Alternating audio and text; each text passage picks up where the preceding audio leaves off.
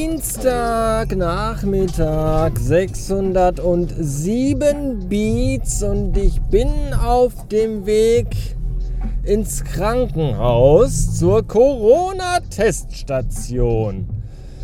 Warum wollt ihr wissen, kann ich euch erzählen. Ihr erinnert euch an den Typen aus Berlin, dessen Hobbys Frisbee werfen und im Späti rumhängen sind, von dem ich erzählte. Mhm.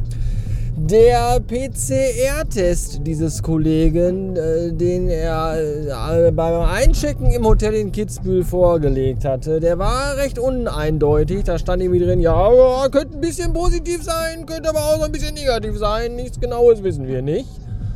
Gezeichnet der liebe Onkel Doktor. Und dann kam der Corona-Beauftragte des Hotels dazu, hat das Ganze auch nochmal fachmännisch mit, äh, ge, mit gebotener Expertise überprüft und hat dann gesagt, ja, das ist wohl so in Ordnung. Da wurde noch ein Antigentest gemacht und der war dann wohl negativ und dann war wohl erstmal alles gut.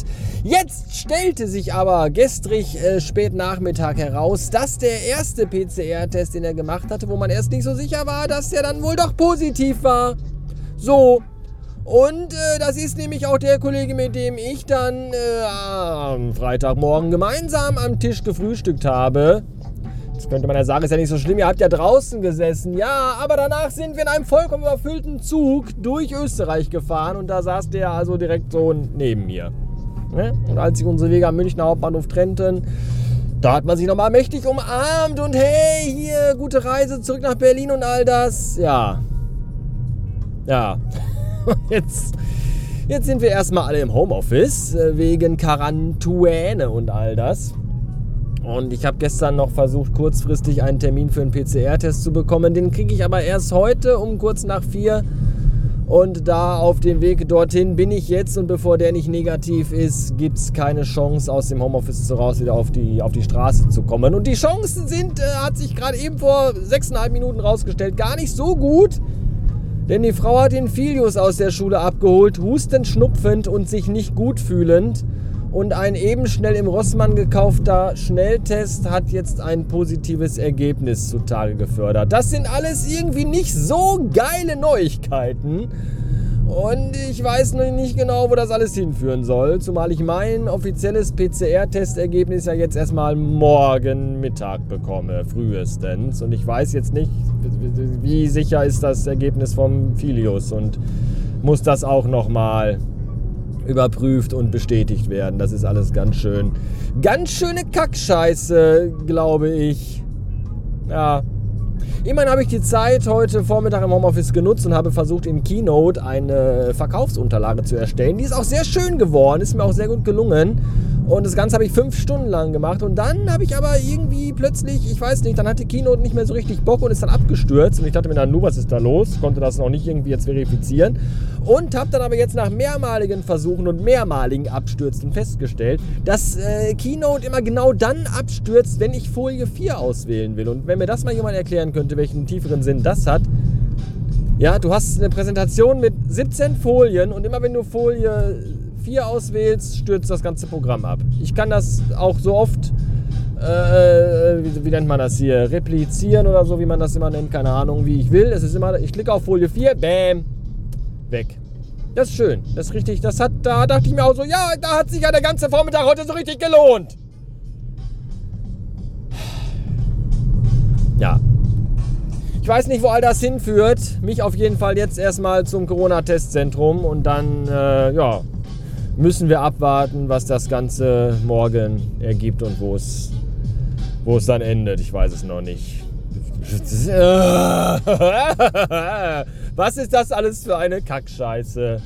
Die Zukunft ist ungewiss wie schon seit Lahengem nicht mehr. Bis später.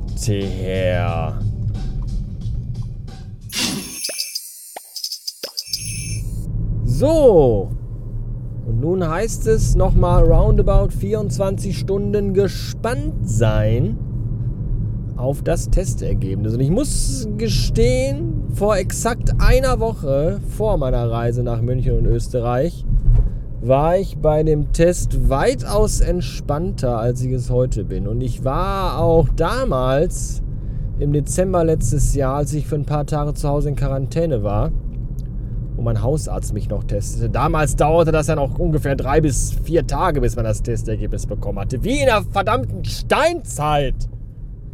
Selbst da war ich aber nicht so unruhig, wie ich es heute bin. Trotz doppelter Impfung.